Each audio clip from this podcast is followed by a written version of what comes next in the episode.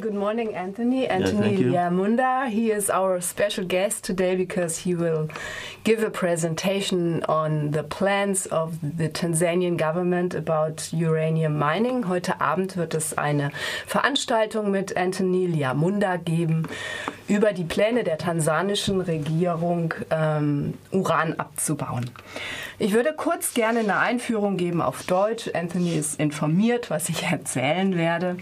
Und zwar habe ich ein altes Buch gefunden, herausgegeben 1993 von Fokus Ökozid 9. Darin ist beschrieben unter anderem von Thomas Spielmeier, billiger Rohstofflieferant, Afrikas Beitrag zum weltweiten Atomprogramm. Daraus möchte ich einen Satz zitieren, der da heißt, beim Uran war Afrika bis Ende der 80er Jahre der weltgrößte Produzent für die zivile und militärischen Programme des Westens.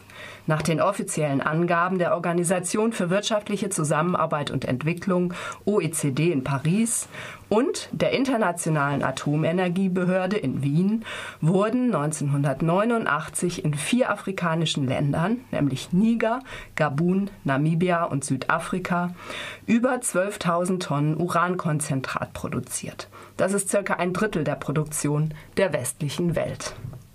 Tansania ist hier nicht erwähnt.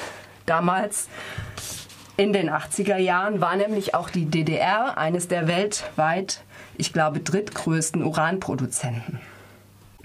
Die meisten Abbaugebiete in der DDR wurden 1990 geschlossen, da sie unwirtschaftlich waren und auch der Bedarf an Uran zurückging. Deutschland, wo fast 10.000 Menschen durch Uranabbau an Krebs erkrankten, hat 1990 den Uranabbau beendet und versucht, mit einem Aufwand von bisher 9,7 Milliarden Dollar die stillgelegten Uranminen zu sanieren. Heute liegen die größten Uranabbaugebiete im globalen Süden. Namibia gehört dazu, Südafrika, die Demokratische Republik Kongo, aber auch Kasachstan und Brasilien und natürlich Australien. In Tansania hatte die tansanische Tochterfirma der deutschen Uran-Erzbergbau GmbH bereits in den 70er Jahren nach Uran gesucht und 25 potenzielle Uranlagerstätten grob kartiert. Große Uranvorkommen gibt es beispielsweise im Süden Tansanias in einer Gegend, die zwar nicht von Menschen bewohnt ist, dafür aber im Selous Game Reserve liegt, einem der drittgrößten zusammenhängenden Tierschutzgebiete auf dem afrikanischen Kontinent. Das Gebiet ist oder war Teil der UNESCO, des UNESCO-Weltnaturerbes der Vereinten Nationen. Doch hier wurde bereits ein Kompromiss geschlossen. Die UNESCO hat Tansania erlaubt, das Schutzgebiet zu verkleinern. Das war im Juli 2012. Heute geht es um eine andere Region, um Bahi. Das liegt 60 Kilometer westlich von Dodoma, der Hauptstadt des Landes. Letztes Jahr berichtete Anthony Liamunda, der schon mal hier war und in der Universität hier in Freiburg eine Veranstaltung gegeben hat von den Probebohrungen. Bald könnten auch hier Uranminen entstehen. In der Regenzeit bildet sich in diesem Tiefland, in dem ca. 270.000 Menschen leben, ein Sumpf, in dem unter anderem Reis angebaut wird. Und dieses Gebiet ist eine Kornkammer, die für die Ernährungssicherung der Bevölkerung in Tansania eine sehr wichtige Rolle spielt. 92 Millionen Tonnen Uranerz sollen hier Oberflächen lagern. Und die Konzentration des Urans ist eigentlich sehr gering. Deswegen würde der Abbau etliche Tagebauten mit riesigen Abraumhalden erfordern. Anthony Liamunda ist der Präsident der CESCOPE, das heißt Civil Education is the Solution to Poverty and Environmental Management.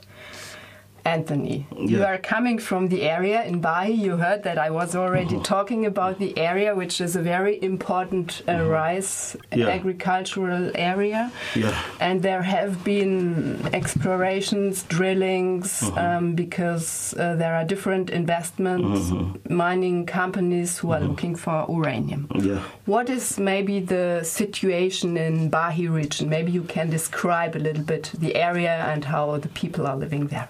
Yeah, uh, thank you very much uh, because also me this is opportunity to tell the world what is going on at the Bahi and in general in Tanzania uh, plan of uranium mining. Uh, specifically in Bahi area, Bahi is a kind of just a kind of wetland where naturally in the summertime have to be dry and during the rain time the whole area have to be flooded.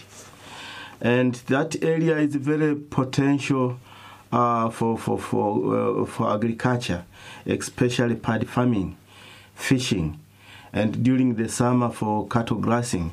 So most of the people the native people all who living there uh, generation and generation they have known and found this resource they know how to use it and how to, to, to depend on this resource. Uh, in the beginning, uh, let's say from the 70s before we start farming uh, for, for, for, for, for part, we was using this as a place where people uh, can put their animal to grass there, but also it was potential for fishing because the nature of the place, there's rivers some small rivers, but the main big river is a uh, river Bubu, who is contributing at least 80% of the water who flooded in the swamp. Anthony bedankt sich, dass er hier ist und sagt, es ist für ihn eine gute Gelegenheit, über die Region in Tansania zu erzählen, also auch der Welt zu erzählen, was dort passiert. Es ist eine Region, ein Sumpf, der im Sommer trocken ist, aber in der Regenzeit stark überschwemmt wird. Dort wird sehr viel Reis angebaut. Die Leute leben äh, von Fisch. Es ist aber gleichzeitig während der Trockenzeit ein wichtiges Weideland für die umliegenden äh, Menschen, die dort leben und große Viehherden haben. So, what is now the special situation yeah. since the investors uh, tried to find uranium uh, through drilling? Because for the 70s uh, and 80s, we developed this mechanism of irrigation pad system through with inter, UN uh, institution like FAO and IFAD, who they, they invest a lot of money uh, to help the community to develop a new technology how they can farm using irrigation system. But before there, in 50s, already government during that time they make a big exploration they found the, the, the uranium in the most of the old areas so in 70s there's other german company exactly the name i just forget it i will tell you later i'll give you the paper uh, managed to have some contract with the government of Tanzania during our former president. They managed to uh, to map the whole area and and explore to know which kind of resource and which the place, including uranium. But during that time, the government said no, we cannot mine because uranium is too dangerous. As also, there's law blocking we cannot mine uranium according to the law. So when uh, 2000, the new government from um, the, the, the fourth uh, president, Jakaya Mrisho Kikwete, opened the door for investment, including uh, resource uh, with uranium. So uh, in, since from uh, 2006, exploration, heavy exploration started. So now we come up to the real problem with the community for the moment since 2012 until 2013 last year. Because of the issue, I think already I told you about the issue of the swamp being polluted because of this drilling. Uh, but now the exploration is going to be to the end. Uh, the next step is going to plan for mining. But we have a new a slate for the moment. Uh, the new slate, the government decide to, to, to have a big project of, of, of water dam six kilometer from Bahi Swamp. And this plan is going completely to block the river that is drawing the, the water to the farm and to the Bahi. Anthony hat erzählt, dass in den 70er, 80er Jahren mit internationalen Geldern, beispielsweise auch der Weltbank, die ganze Region überhaupt erst ausgebaut worden ist zu einem Reisanbaugebiet und einem Bewässerungsgebiet. Dort wurde sehr viel Geld investiert. In den 70er Jahren allerdings schon durch ähm, auch unter anderem deutsche Firmen, die Erdvorkommen, Mineralien kartiert. Und damals hat der damalige Präsident, ähm, ich nehme an, das ähm, war Nyerere, gesagt, dass es zu gefährlich sei, das Uran, was dort in dem Boden lagert, ähm, zu explorieren. Und außerdem gab es ein Gesetz, das gesagt hat, dass es einfach äh, derzeit zu gefährlich ist und nicht geht. Seit Kikwete äh, an der Macht ist, seit dem Jahre 2000, hat er insgesamt durch eine neoliberale Politik das Land geöffnet für Investoren und seitdem sind auch Investoren im Land, die das, äh, die Interesse an dem Uran haben. Das Problem ist, dass in dieser sehr sumpfigen Region während der Trockenzeit nach Uran gebohrt wird und durch die chemischen Rückstände dieser Drillings, also dieser Bohrungen, äh, teilweise Verunreinigungen aufgetreten sind. Jetzt gibt es eine neue Gefahr, nämlich die, dass ein äh, Bau eines Wasserdamms in ungefähr sechs Kilometer Entfernung den Zulauf in diese überschwemmte Region. Also man muss sich das vorstellen, das ist eine Senke, in der das Wasser von allen Seiten reinläuft, aber nicht mehr abläuft, in der das Wasser halt geblockt wird. So what does the water dam probably mean as far as uranium mining is concerned and yeah, the plans? Yeah, yes, yeah, this is a clever idea because you know there is a two reason for the government for this project. They say they not come straight that they are blocking because of uranium. No. They say we need water from Dodoma town. Dodoma town is the capital city. They say Dodoma is growing.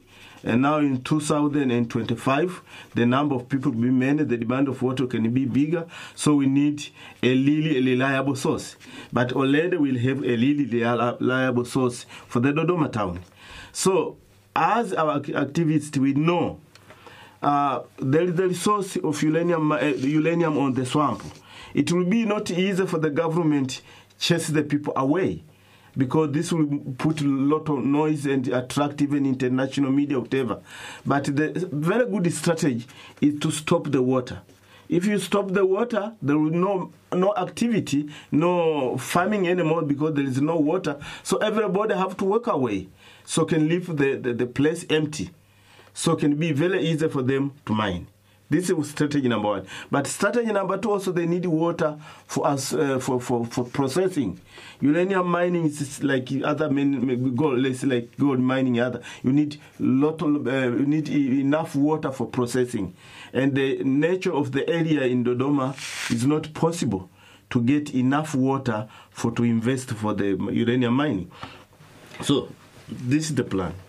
Ja, Anthony sagt, es gibt zwei Strategien, wo er denkt, dass das auch im Sinne einer Vorbereitung auf, ähm, die, äh, auf den Abbau von Uranium äh, hilfreich sein kann. Die erste Strategie des, äh, der Regierung ist, diesen Wasserdamm zu rechtfertigen mit der Tatsache, dass die Bevölkerung in der nahegelegenen Hauptstadt Dodoma ansteigt bis 2025 und deswegen Wasser für diese Stadt gebraucht wird. Die ist halt nur in 60 Kilometer Entfernung. Gleichzeitig würde aber durch diesen Wasserdamm und die Trockenlegung des Sumpfes die lokale Bevölkerung äh, die Region vermutlich verlassen, verlassen müssen, weil natürlich die Lebensgrundlage, nämlich der Anbau des Reis, dann nicht mehr möglich ist eine Vertreibung, sagt er, würde zu viel Lärm machen, zu viel Aufmerksamkeit von internationalen Akteuren auf sich ziehen. Aber auf diese Art und Weise könnte natürlich indirekt eine Vertreibung leise und lautlos vonstatten gehen. Gleichzeitig wäre natürlich, wenn es denn zu der, zum Abbau von Uran kommt, ein immenser Wasserbedarf äh, vorhanden, weil durch ähm, das Auswaschen des Uranerzes äh, aus dem Gestein sehr viel Wasser gebraucht wird. Und auch in dieser Hinsicht würde natürlich der Wasserdamm, der geplante in der Region, einen ersten Schritt in Richtung Infrastrukturschaffung für den Abbau von Uran bedeuten. So there has been a study, I know, in mm-hmm. 2010, a study from the Dodoma University by Mr. Dadamas Mbogoro mm-hmm. and Mwakib Sili. Mwakib Sili. Mm-hmm. They say that uranium mining may make the whole area danger, dangerous due to the release of radionuclides and radioactive dust and gases, such Mm-hmm. as radon. Your organization received various reports by the people from the villages in the swamp on health problems already. So, what has changed? What has happened since the release of the study? What does Yeah. the government say? Yeah, okay, actually, the government they say this is not a scientific study. They not acknowledge at all because they say you the only they can acknowledge a, a study if it's conducted to the institution of government, let's say a TAEC, Tanzania Atomic Energy Commission. Uh, but for us, this is clear. Uh, the study have been tried to emphasize, and also we, we touch not only the problem of, of, of the environmental problem, but the idea also it was about the, the economic situation for the moment. The study tried to see uh, how economy we have for the moment because already we know uh, for the exploration has been and, and almost it is over. We know how much deposit to the ground we have in the Bahi area. So the experts try to, to, to balance this economy because they know the world market of the uranium is how much, but also uh, the value, especially for mining, we was looking to see how many revenue we can pay to the government and also how cooperative tax and also during the mining will be job opportunity. People can have can get job there but also with some other business. This the study try to value and to know how much figure. But also the current uh, economy that we have this is clear. We have always the, the, the, document every village every district how we, we have how animal we have what what, what activity in the field. Also this the, ex, the expert they manage to, uh, to to collect it and put it together. And then they know per year how they know how much per year uh, the, the, the, the whole area is contributed economically. But the project will be ended in 12 years. So the only study for, for, for only uh, income from the mining have been calculated only for the life of period of the of, of the, of the, of the of the project. Because after Which is how long? how is 12, 12, to yeah. 13 years this will be end because they say the deposit not much bigger. So this will be the life of the project.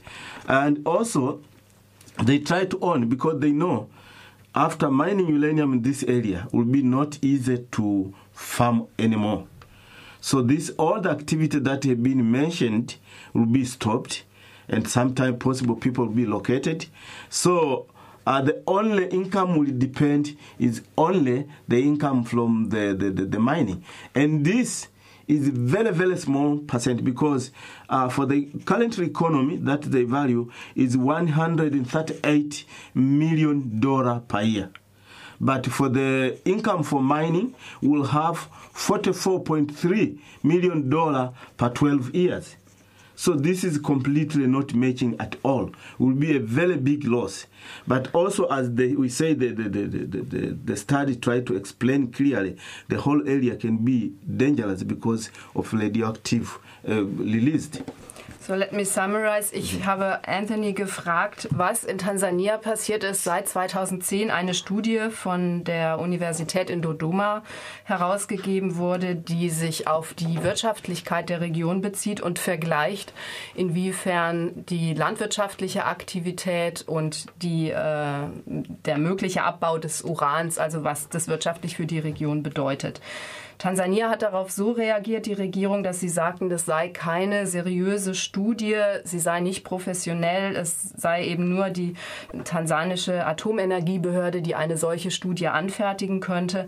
In der Studie selber wurde verglichen, inwiefern das Einkommen auch durch die Schaffung von Arbeitsplätzen in einem Zeitraum von 12 bis 13 Jahren, in dem das Uran möglicherweise abgebaut würde, wie viel äh, Einkommen das Tansania bringen würde im Vergleich äh, zu den landwirtschaftlichen Aktivitäten. Und in the long run, also auf lange Sicht gesehen, wäre klar, dass auf alle Fälle die Grundlage für die Menschen, die dort leben, auch nach dem Abbau, auch nach dem Schließen einer solchen Mine nach 12 bis 13 Jahre verloren gehen würde. Er hat auch die Zahlen genau genannt, die habe ich jetzt nicht mehr in Erinnerung.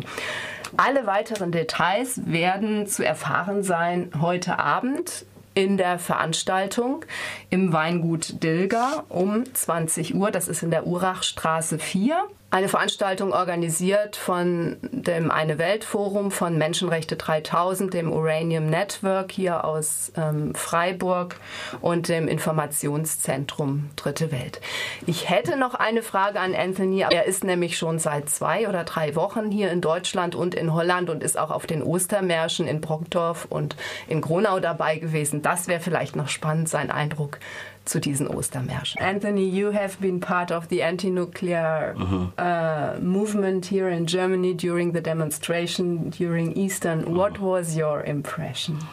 Yeah, this is it. It's very interesting because how you see the community in German community how they are organizing and demonstrating. It's so impressive. Uh, for me also, I managed to have at least a few minutes to to speak in the crowd at Gronau. Uh, because at Gronau the demonstration it was dealing with the this the liquor enrichment plant. And also at Brokdorf, it was very interested because for me it was the first time to stand on the front of the nuclear power. So also I see how the, the, the, the, peaceful demonstration it is for Germany and also to stand on the, uh, the front. This in Tanzania cannot happen even at once. Not possible to stand in nearest the mining. You will not manage that. They have to chase you away. Because also it was very interesting because uh, police was so peaceful watching the movement of the people, what they are doing. Actually, you cannot compare with the Tanzania police. This is not possible because if you have been crowded nearest to the to the to the to the mining or company, they have to open fire because they see you are going to destroy whatever. Anyway, this was not the case yeah. in the past in Germany. There have been many fights, I can promise. yeah, okay. But uh, I managed to, to, to speak also uh, uh, to the to the uh, uh, uh, about uh, this demonstration. For us, this is a good, very good strategy, and then we are trying to use because as longer you know the uranium chain is starting from uranium mining and ending to the nuclear power station. So this nuclear power station you can manage to stop in Germany. You can seize all of them, but you will not stop in, in, in, France because their country they have no different strategy or in other country. So this also is not giving you 100% yourself because something will blow up to your neighbor country. There are no border for the radioactive, you know. It can come until to Germany. So the idea we think is better to stop uranium mining. If you stop uranium mining, there will be no any plant in anywhere because the supply of nuclear power station is uranium mining. So this idea, people get very impressing. Of course, this is the, that the, the, the job we have tried to, to, to say.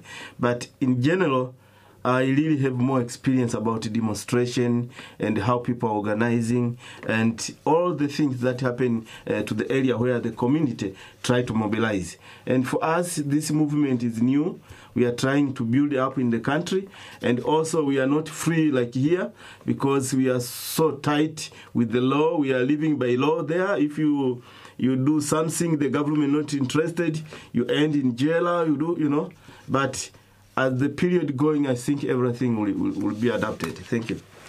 Ja, Anthony hat gesagt, er war in Brockdorf und in Gronau. Das waren sehr beeindruckende Momente für ihn. Insbesondere auch in Gronau hat er vor der Menge gesprochen. Äh, Gronau ist eine Anreicherungsanlage, in dem Uran angereichert und dann in 35 verschiedene Länder weltweit ja auch exportiert wird. Auch in Brockdorf fand er es sehr interessant und hat dort einfach nochmal betont, dass es um die ganze Urankette geht, vom Abbau bis hin zur ähm, Anreicherung Erklärung. Und selbst wenn in Deutschland eine Anti-Atom-Bewegung ähm, es so weit bringt, dass äh, Atomkraft hier in Deutschland im Energiemix keine Rolle mehr spielt, so kann man sich eben in Tansania, wenn es denn zum Abbau kommt, nicht sicher sein, wo das Uran hingeht. Frankreich beispielsweise hätte eine ganz andere Strategie. Insofern könnte man sich nie 100 Prozent sicher sein, es gäbe für das Uran letztendlich eigentlich keine Grenzen, es sei denn, man würde wirklich den Abbau stoppen und das Uran im Boden belassen. Insofern war es für ihn eine sehr interessante Erfahrung. Die gesamte Urankette ist einfach ein internationales ähm, Thema und insofern hoffen wir, dass wir weiterhin mit Anthony Liamunda von Sescope in Verbindung bleiben. Heute Abend 20 Uhr im Weingut Dilger eine Veranstaltung. Bis dahin.